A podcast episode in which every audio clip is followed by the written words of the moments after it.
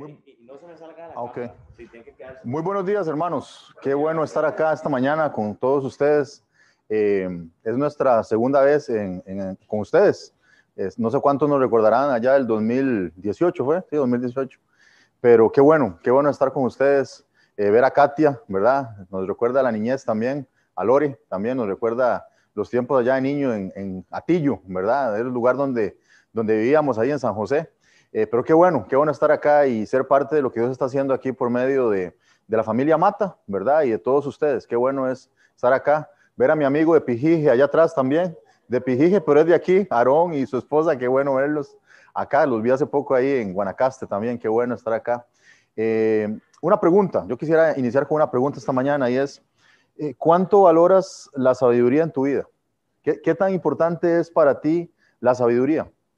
Y todos creemos y sabemos, tenemos, cre- creemos saber qué es la sabiduría. Y uno dice, sí, ser, sabio es, cuando uno dice, ¿quién es alguien sabio? Uno piensa que es alguien inteligente, alguien que, que tiene mucho conocimiento. Pero la sabiduría de la Biblia va más allá del mero conocimiento.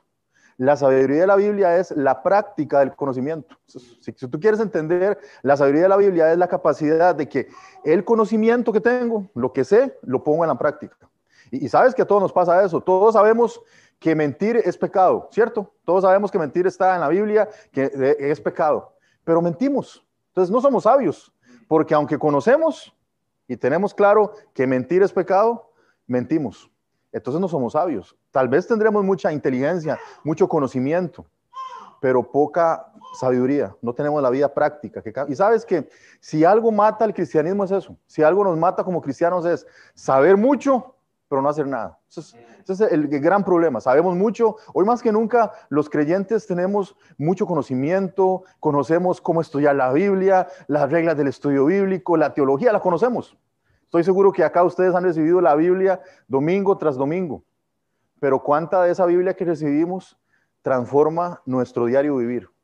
¿Cuánto de esa Biblia que recibimos transforma nuestras relaciones con la familia, con el matrimonio, eh, con, los negocios? ¿Cuánto de esa Biblia realmente transforma nuestro diario vivir? Y, y yo esta mañana quiero contarles una historia, una historia de la Biblia. En la Biblia, por supuesto, hay muchas historias, pero la historia que esta mañana vamos a ver es una historia diferente, es una historia un poco eh, diferente a lo que tenemos acostumbrado. Yo te voy a pedir que vayas a Eclesiastés capítulo 9, para que veamos la historia del hombre sabio que salvó una ciudad.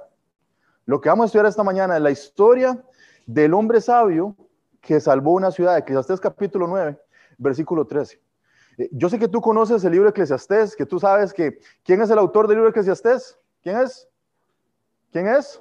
Salomón, ¿verdad? Todos sabemos y conocemos a este, a este gran hombre, ¿verdad? Eh, el libro Eclesiastés es su biografía, es Salomón contándonos eh, su, su, su andar por la vida, contándonos todas las experiencias que él vivió, contándonos todas las cosas malas en las que se metió. Usted conoce el libro de Eclesiastés, pero hacia el final del libro, Salomón empieza a hablar sobre la sabiduría, empieza a hablar sobre la necesidad de vivir una vida sabia.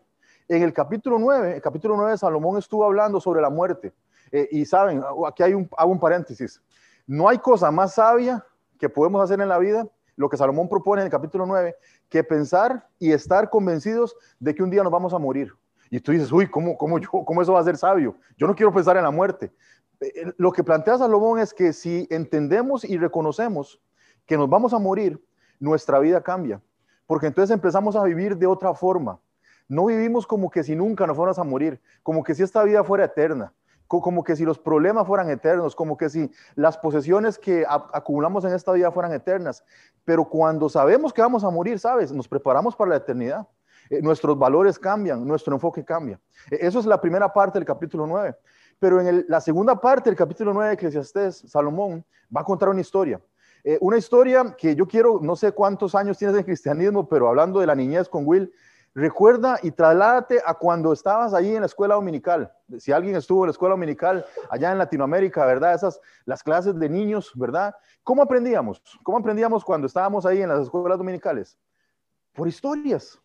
La historia de Noé, ¿verdad? La historia de Jonás, eh, la historia de, de, las historias de Jesús, ¿verdad? Ahí con sus discípulos. Así aprendimos. Eh, lo que Salomón va a hacer con mucha sabiduría, con mucha inteligencia, es contarnos una historia. Dice Eclesiastés capítulo 9, El versículo 13 dice, también vi esta sabiduría debajo del sol, la cual me parece grande. Salomón está hablando de sabiduría, dice.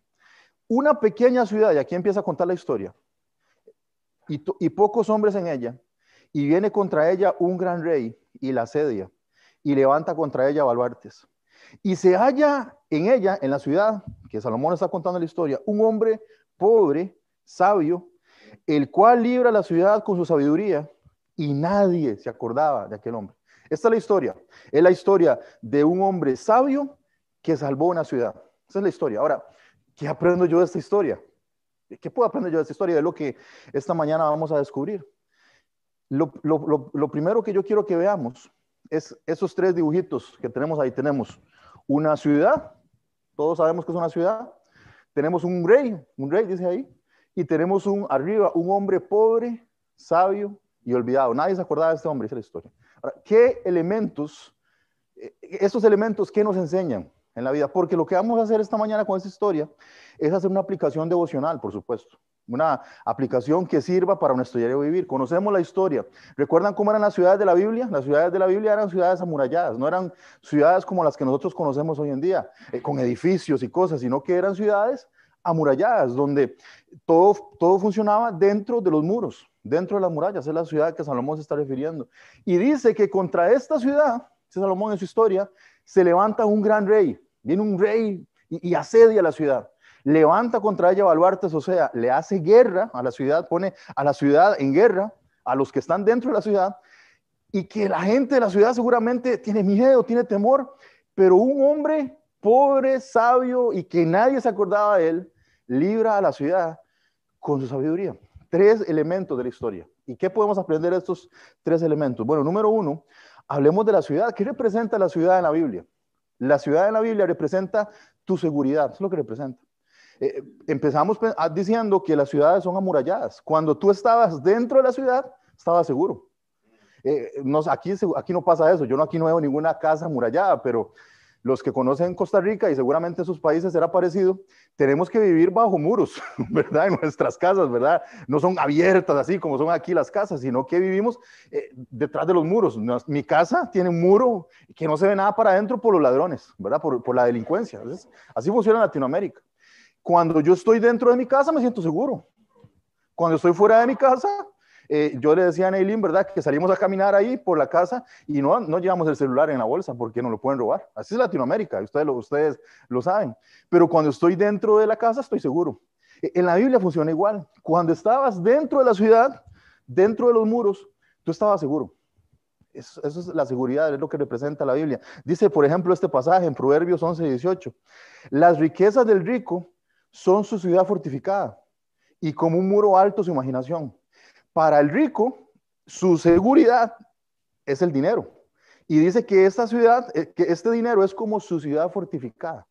Se siente seguro en su dinero. Y sabe que todos, de una u otra forma, hay otro, hay otro pasaje en Proverbios 25, dice que como ciudad derribada y sin muro, es el hombre cuyo espíritu no tiene rienda. Cuando tu ciudad, cuando tus muros caen, pierdes el control. Entonces pensemos en la seguridad. ¿Qué cosas te ofrecen seguridad en esta vida? Tú dices, bueno, ustedes como grupo, como clase hispana, son una ciudad. La iglesia Midtown es una ciudad. Tu familia es una ciudad. Tu, matrimonio es una ciudad. Eh, tus, tus finanzas son una ciudad. Todos estamos metidos en diferentes ciudades y en ella ponemos muros que nos, sentimos seguros.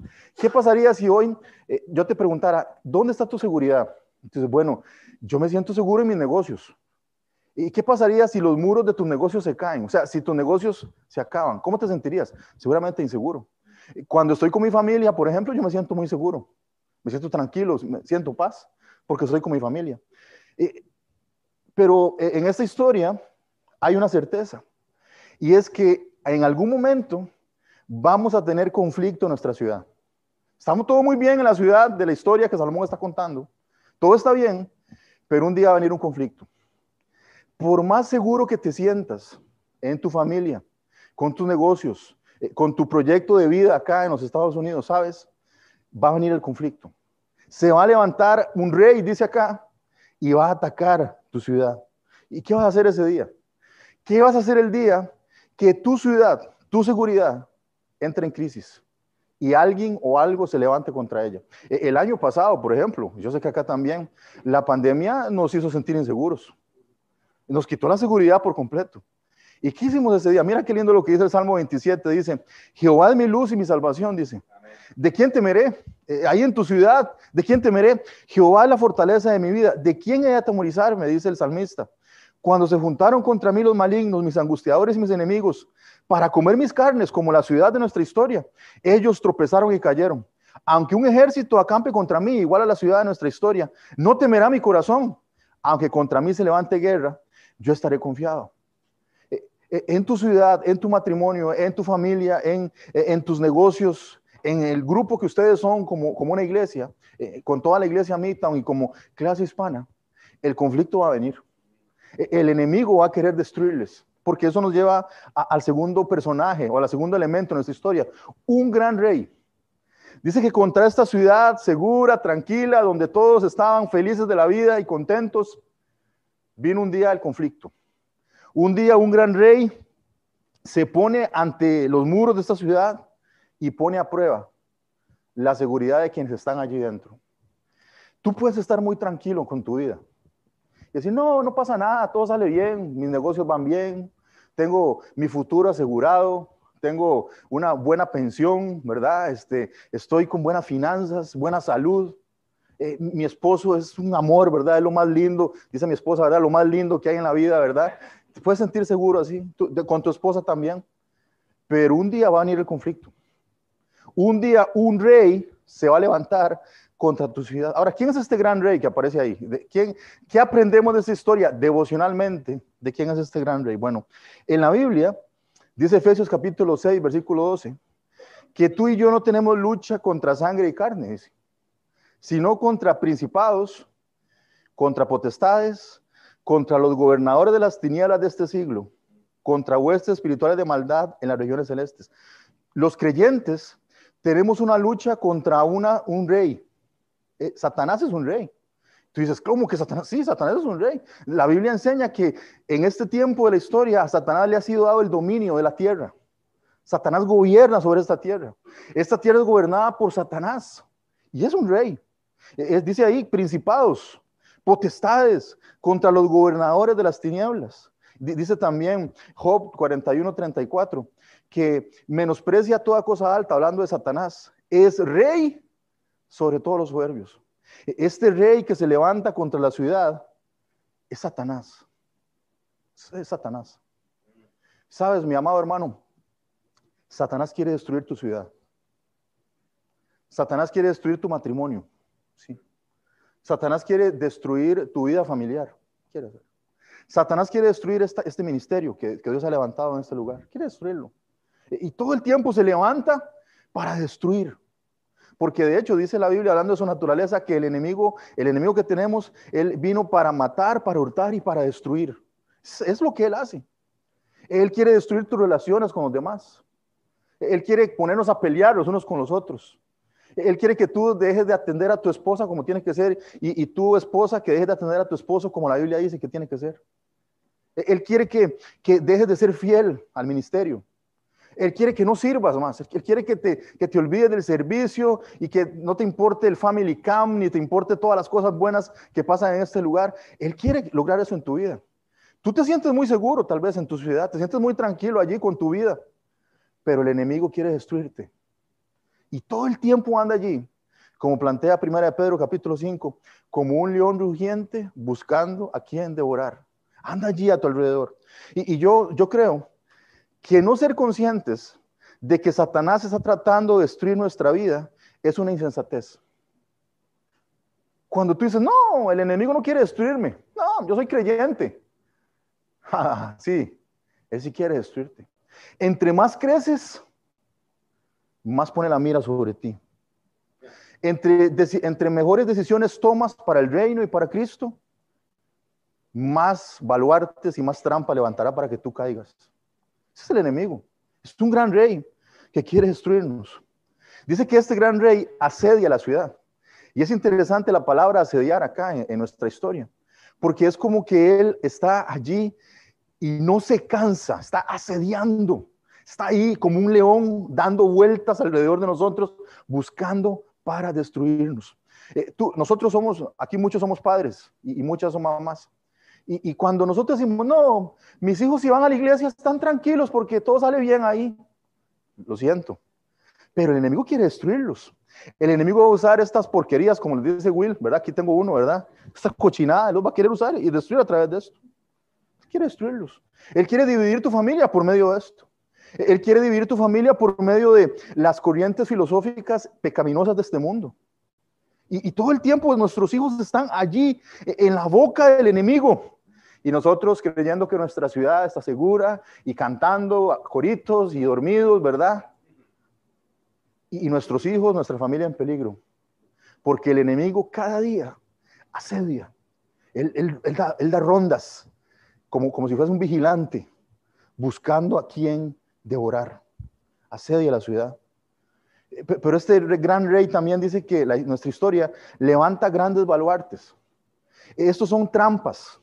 Él pone trampas. Él asedia. Él anda allí alrededor buscando a quien devorar. Pero él sabe cómo hace caer a cada uno de nosotros. Y Él sabe qué tipo de trampas nos pone para que caigamos. Hay cosas que seguro a mí no me van a afectar.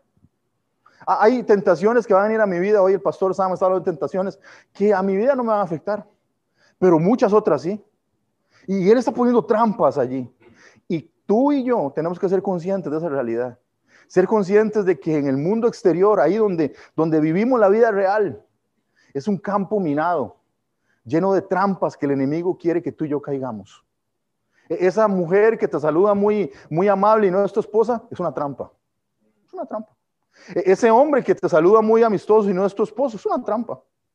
Esa corriente en la cual te estás metiendo, esa filosofía de vida que, estás, metido, que estás metiéndote y no es eh, acorde a la Biblia, es una trampa. Parece muy bonito, pero el enemigo se disfraza de ángel de luz, dice la Biblia.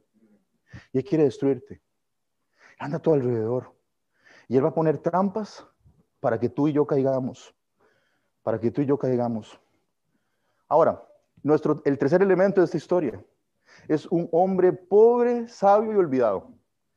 Qué interesante, porque la solución para el problema que enfrentó esta ciudad es la aparición de un hombre del cual nadie se acordaba. Nadie. Dice ahí en el versículo, versículo 15, y se halla, y se halla en ella un hombre pobre, sabio, el cual iba a la ciudad con su sabiduría. Y nadie se acordaba de aquel hombre. Piensa en esto. Tenemos una ciudad muy segura, atacada por un enemigo. Un enemigo que sin lugar a duda es más fuerte que los que viven ahí. Ellos no pueden hacerle frente, no pueden. No tienen las armas, no tienen la preparación, no pueden. Es igual, es el mismo cuadro que tú y yo. Tú y yo en nuestra vida, en nuestra familia, en, nuestra, en nuestro ministerio, eh, con nuestros hijos, en las finanzas, no podemos enfrentarnos al enemigo solos, no podemos. Eh, por más que queramos poner nuestra fuerza, el enemigo es más fuerte que nosotros. Eh, yo no quiero dar crédito al diablo, pero Satanás es más fuerte que tú y yo. Esa es la verdad. Y, y entonces, ¿qué vamos a hacer? Dice que en esta ciudad había un hombre pobre, sabio, y que nadie se acordaba de él. Y este hombre libró a la ciudad con su sabiduría. Ese es el salvador de la historia. ¿Quién es? Devocionalmente, ¿quién es este hombre? Dice la Biblia, Mateo capítulo 8, versículo 20, para definir quién es este hombre pobre, sabio olvidado, que Jesús les dijo, las zorras tienen guaridas y las aves del cielo unidos, mas el Hijo del Hombre no tiene dónde recostar su cabeza. Jesucristo cumple la primera cualidad de este hombre, era pobre.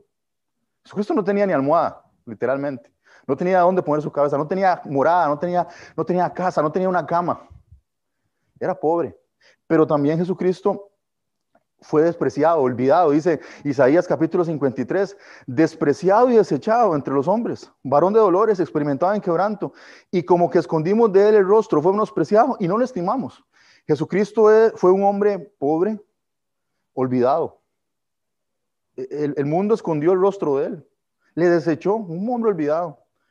Pero también Jesucristo fue, por supuesto, no solamente un hombre sabio, sino que dice el libro de Colosenses que en él están escondidos todos los tesoros de la ciencia y la sabiduría. E, este hombre, un cuadro en esta historia que estamos aprendiendo, es Jesucristo. Porque Jesús es quien tiene la respuesta para defender nuestra ciudad cuando enfrentamos momentos de crisis. Sabes, eh, papá, yo soy un papá también y un esposo. Tú y yo no somos quienes defendemos la ciudad. Es Jesucristo quien lo hace. Los pastores no pueden defender esta iglesia. Es Jesucristo quien la defiende. Y un pastor, un esposo, una esposa, un hijo, una hija, sumisos a Jesús y a su sabiduría, pueden defender la ciudad. Pero cuando nos salimos de la sumisión a Cristo, cuando dejamos de vivir la sabiduría práctica, de aplicar los principios de Dios expresados en su palabra, que son muy claros, ahí están. La Biblia dice lo que hay que hacer y lo que no hay que hacer. Me encantó lo que decía el pastor San hoy, pidiéndole a Dios una carta, que le dijera algo por medio de una carta. Y, dice que de inmediatamente pensó, claro que ya me dio una carta, aquí está. Aquí están las instrucciones. Aquí está lo que tengo que hacer. Pero cuando no vivimos de acuerdo a esto, e, estamos diciéndole a Jesús, no me importa tu sabiduría. Jesús es quien tiene la respuesta para defender tu ciudad. Jesús es quien tiene la respuesta para que tú y yo podamos enfrentar el ataque del enemigo que, que a nuestra vida. Hoy tú dices, bueno, pastor, fíjate que yo tengo un problema con, mis finanzas, tengo un problema en la crianza de mis hijos y yo siento que el enemigo me está atacando allí, la ciudad, que quiere saltarse los muros y destruirnos. ¿Qué hago, pastor? Obedece la Biblia. Punto. Eh, a veces creemos que la consejería pastoral, que la consejería de otros es algo mágico y que por recibir consejo entonces ya todo sale bien. No, no funciona así. Funciona cuando obedezco. Funciona cuando digo, Jesús, ¿qué, tienes que decirme? No es Will, eh, no es San, es, la voz de Dios por medio de ellos. Al fin y al cabo, tú y yo no le obedecemos a ningún pastor. Tú y yo le obedecemos al Señor. Y, y cuando vivimos en desobediencia a Él, estamos poniendo en severo riesgo nuestra ciudad. Y cuando tu matrimonio, tu familia, tus finanzas, eh, todo lo que tú eres, tu, trabajo, tu profesión, en la cual te sientes seguro, tranquilo, no pasa nada. Un día el enemigo va a venir a tocar la puerta. Y va a decir, hey, voy a meterme y vengo a asediarte y no te voy a dejar en paz hasta que te destruya. Y, y voy a poner trampas para que tú caigas. ¿Qué harás ese día? ¿Vas a buscar a Jesús y su voz? El hombre pobre, sabio, olvidado. ¿Sabes que Jesús es olvidado? ¿Sabes que cuando estos momentos vienen a nuestra vida, lo último que pensamos es en qué dice la Biblia? Pensamos, no, voy a buscar en el banco. Eh, voy a buscar un consejero allí, psicólogo, para que me ayude. Voy a dejar esa, esa, decimos en Costa Rica, no sé cómo dicen aquí, pero lo voy a decir, no sé si es fuerte. Voy a dejar esa vieja. Voy a dejar ese viejo, ya, ya no lo soporto. Buscamos una solución personal, una solución humana o buscas a Jesús. Pero es que nadie se acuerda de él. Es un hombre pobre, sabio y olvidado. Nadie se acuerda de él. Yo te animo esta mañana a que en ese ataque del enemigo que estás recibiendo, que estás recibiendo en tu familia y en todas las áreas de tu vida, reconozcas a Jesús, reconozcas su voz y lo obedezcas. Eso es ser sabio. Ser sabio no es cuánto conoces de la Biblia. Ser sabio es cuánto vives la Biblia. Es ser sabio. Es la sabiduría verdadera. ¿Cuánto vives lo que el Señor ha expresado en su palabra? Eh, yo termino esta mañana con tres cosas muy rápidas. Y es que de toda historia siempre hay una, enseñanza, ¿cierto? Y, y, mira lo que dice el versículo 16. Salomón contó la historia que él vio, este hombre pobre, sabio, olvidado, que libra la ciudad con su sabiduría. Dice el versículo 16 de Eclesiastés 9, dice, entonces dije yo, después de ver esta historia y entender cómo pasa, cómo funciona esto, dice, entonces dije yo, mejor es la sabiduría que la fuerza. Aunque la ciencia del pobre sea menospreciada, de este hombre pobre es menospreciada su ciencia, su sabiduría, y no sean escuchadas sus palabras. Una enseñanza, la primera enseñanza que quiero darte esta mañana, después de entender esta historia, es que reconoce el valor de la sabiduría de Jesús. Eh, hermanos, la sabiduría de Jesús, dice, dice, dice Salomón, es mejor que la fuerza. ¿Sabe que la mayoría de nosotros intentamos vivir la vida por la fuerza? Y ahí estamos sosteniendo nuestra familia. Y hermano, ¿cómo estás esta mañana? Aquí estoy, hermano, luchando y, no doy el brazo a torcer en el nombre de Cristo. Estoy sosteniendo a mi familia, eh, mi matrimonio que está a punto de caerse, pero ahí estoy. El ministerio, ahí estoy yo peleando, yo, yo, yo, yo, yo. Y dice Salomón, la fuerza no funciona. ¿Cuántos están cansados? No me conteste, ¿verdad? Pero ¿cuántos están cansados esta mañana de luchar con sus propias fuerzas? Y de enfrentarse a este enemigo todo el tiempo con los guantes puestos, peleando todo el tiempo, desgastándose, pensando, afanado, agobiado, porque es, él está asediando. Y este asedio nos debilita, nos cansa, nos quita la paz, nos estresa. Y, y dice Salomón, no pelees más.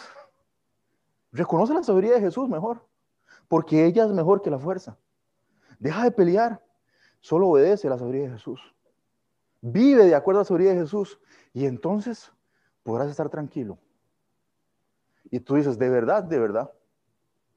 ¿Cuántos problemas de la vida nos evitaríamos?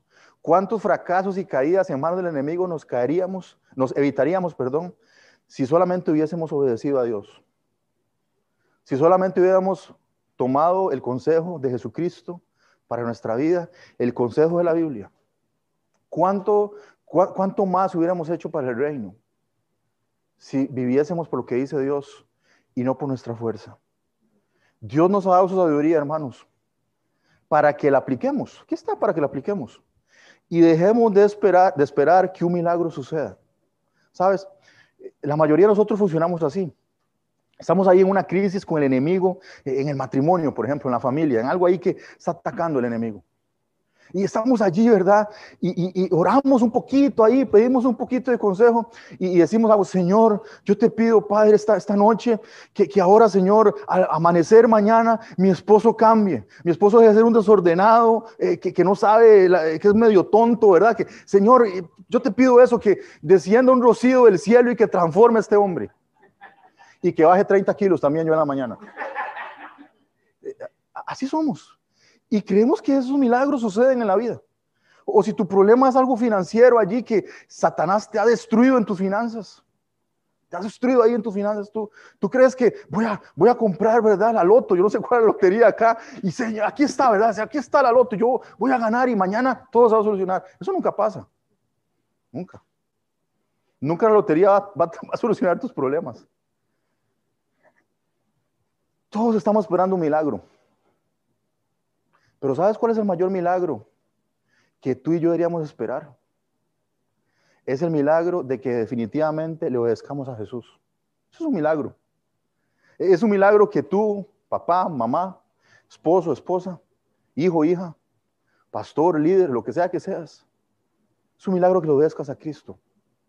Y que digas, obedecer al Señor es un paso de fe donde me voy a lanzar al vacío sin, sin dudarlo, sin pensarlo, porque sé que es lo mejor para mí, porque sé que es la única forma de defender mi familia. Dice Job capítulo 12, versículo 13, con Dios está la sabiduría y el poder. Suyo es el consejo de inteligencia. Es interesante que en la Biblia primero es la sabiduría y luego el poder. Nosotros queremos el poder de primero. Yo quiero poder para enfrentar al enemigo. Yo quiero poder para vivir en victoria. Decimos eso. Pero dice, la Biblia plantea que primero es la sabiduría, la obediencia, la vida práctica y luego viene el poder. Dios no te va a bendecir si primero no obedeces. Dios no va a transformar tu entorno si primero no has, si tú y yo no damos el paso para obedecerle. Dice también Isaías 11, y reposará sobre él el espíritu de Jehová, espíritu primero de sabiduría y de inteligencia, espíritu de consejo y, hasta el final de poder. Primero la sabiduría, luego el poder. Primero la obediencia, luego el poder. Sabes, hablando de esto, de reconocer el valor de la sabiduría de Jesús, piensa que es mejor que la fuerza, pero la sabiduría de Jesús, obedécela aunque no sea popular. Dice, dice Salomón acá que, que la sabiduría de este hombre era menospreciada. Yo me puedo imaginar algo como esto. Yo me puedo imaginar esta ciudad amurallada, insegura, porque está el enemigo allí, el gran rey, con todo su ejército, sus baluartes, asediando. Y, entonces lo que tú y yo pensaríamos es que la forma de enfrentar a este gran rey es con eh, tomar, no sé, metralladoras, ¿verdad? Una bazuca cada uno ir a enfrentarnos a este gran rey. Pero lo que la historia plantea es que este hombre libró a la ciudad con su sabiduría. Ni idea qué fue lo que hizo. Pero no, no usó las armas, no usó la fuerza, usó la sabiduría. A saber qué fue lo que él hizo. Pero el punto es que dice que nadie le daba valor a la sabiduría de este hombre, nadie. Y por supuesto eso es un cuadro del mundo moderno. El mundo moderno no cree para nada en la sabiduría de Jesús. Ah, que hay que disciplinar a los hijos, como dice la Biblia. Eso, es de antaño. Eso es allá de, la, época de la Inquisición. ¿Pero qué dice Jesús? Ah, que hay que ser fiel al esposo o a la esposa. No, hombre, eso era antes, en el huerto del Edén, ahora ya no. Ahora cada quien que haga, que viva como quiere libertinaje sexual. La sabiduría de Jesús no es popular. Pero nosotros no la obedecemos porque sea popular. La obedecemos porque es la palabra de Dios. Y porque es el único, eh, la única instrucción que nos da una vida segura. Que defiende realmente nuestra ciudad. Que defiende realmente nuestra vida. Eh, no es popular, pero obedécela. Dice Proverbios 1.20, la sabiduría clama en las calles alza su voz en las plazas, clama en los principales lugares de reunión, en las entradas de las puertas de la ciudad, dice sus razones. ¿Hasta cuándo, oh simples, amaré la simpleza? Dice, ¿hasta cuándo? Perdón, pero cuando eh, Proverbios habla de un simple, habla de un tonto. Eso es lo que ah, Proverbios. Eh, ¿Hasta cuándo tontos? Van a seguir siendo tontos y van a amar el ser tontos, dice. Y los burladores desearán el y los insensatos aborrecerán la ciencia. Yo te pregunto esta mañana, tratando de hacer una, una aplicación de este pasaje, ¿hasta cuándo vas, vamos a seguir en lo mismo? ¿Qué tendrá que pasar en nuestra vida para que definitivamente le hagamos caso a la sabiduría de Dios? ¿Qué tendrá que pasar? ¿Qué tenemos que perder para realmente hacerle caso a la sabiduría de Dios? La segunda enseñanza que yo aprendo de esta historia es que debemos de renunciar a la voluntad de la carne. Dice Eclesiastés capítulo 9, el versículo 17. Las palabras del sabio, escuchadas en quietud, son mejores que el clamor del Señor entre los necios. Salomón, viendo lo que ha pasado y la historia que contó, habla de que hay que darle valor a la sabiduría de Jesús, pero también hay que renunciar a la voluntad de la carne, porque dice que es mejor escuchar la sabiduría que el grito del, necio, el carnal. Es mejor ser un oyente y un, practicante de la sabiduría que prestar atención a la necedad que nuestra carne quiere. Nuestra carne es necia. Y si hay algo que se revela contra la sabiduría de Dios en nuestra carne, en nuestros deseos carnales y pecaminosos. Porque aunque sabemos qué que, es lo correcto y qué es lo que Dios dice, nuestra carne dice, no, haga otra cosa. Nuestra carne está gritando todo el tiempo. Es, nuestra carne es necia y gritona y majadera, ¿no es cierto? Y está diciendo lo que quiere, lo que quiere, lo que quiere comer de lo que quiere llenarse. Pero dice, dice Salomón, es mejor que escuche la sabiduría. Dice Isaías capítulo 30, porque ha sido Jehová el Señor, el Santo Israel. En descanso y en reposo seréis salvos. En quietud y confianza será vuestra fortaleza. Y no quisisteis sino que dijiste, no, antes huiremos en caballos con la fuerza de la carne, ¿verdad? Por tanto vosotros huiréis sobre corceles veloces, cabalgaremos, por tanto serán veloces vuestros perseguidores. ¿Sabes que el dominio de la carne no se acaba hasta que tú y yo le obedezcamos a Dios? Punto. Y, obedecer, como, como recordaremos cuando éramos niños, muchas veces no nos va a gustar obedecer. La gran mayoría de veces nos va a gustar obedecer. Y a nuestra carne no le gusta. Nuestra carne sigue gritando, nuestra carne sigue revelándose, pero hemos de renunciar a su dominio si realmente queremos vivir una vida diferente. Y lo último que digo esta mañana, nuestra última enseñanza de la historia que aprendimos, es que redefinamos lo que valoramos en la vida. ¿Qué valoras en la vida? Eh, mira el versículo 18. Mejor es la sabiduría que las armas de guerra, pero un pecador destruye mucho bien. Cuando tú y yo somos insensatos y no reconocemos que vivimos en una guerra espiritual y que en esta guerra espiritual el enemigo quiere destruirnos. A él no le importan tus sentimientos, No le importa tu reputación, tu testimonio, Él quiere destruirte. Y, pero vivimos inconscientes de eso, no, no obedeciendo a Dios y su sabiduría, no, no siguiendo al Señor y renunciando al dominio de nuestra carne. ¿Sabes? El bien que Dios tiene para ti va a ser arruinado. Yo, yo estoy seguro que desde Will hasta mi hermano José allá atrás, Dios tiene mucho bien para ustedes. Dios quiere hacer grandes cosas por medio tuyo, de tu familia, de tu matrimonio.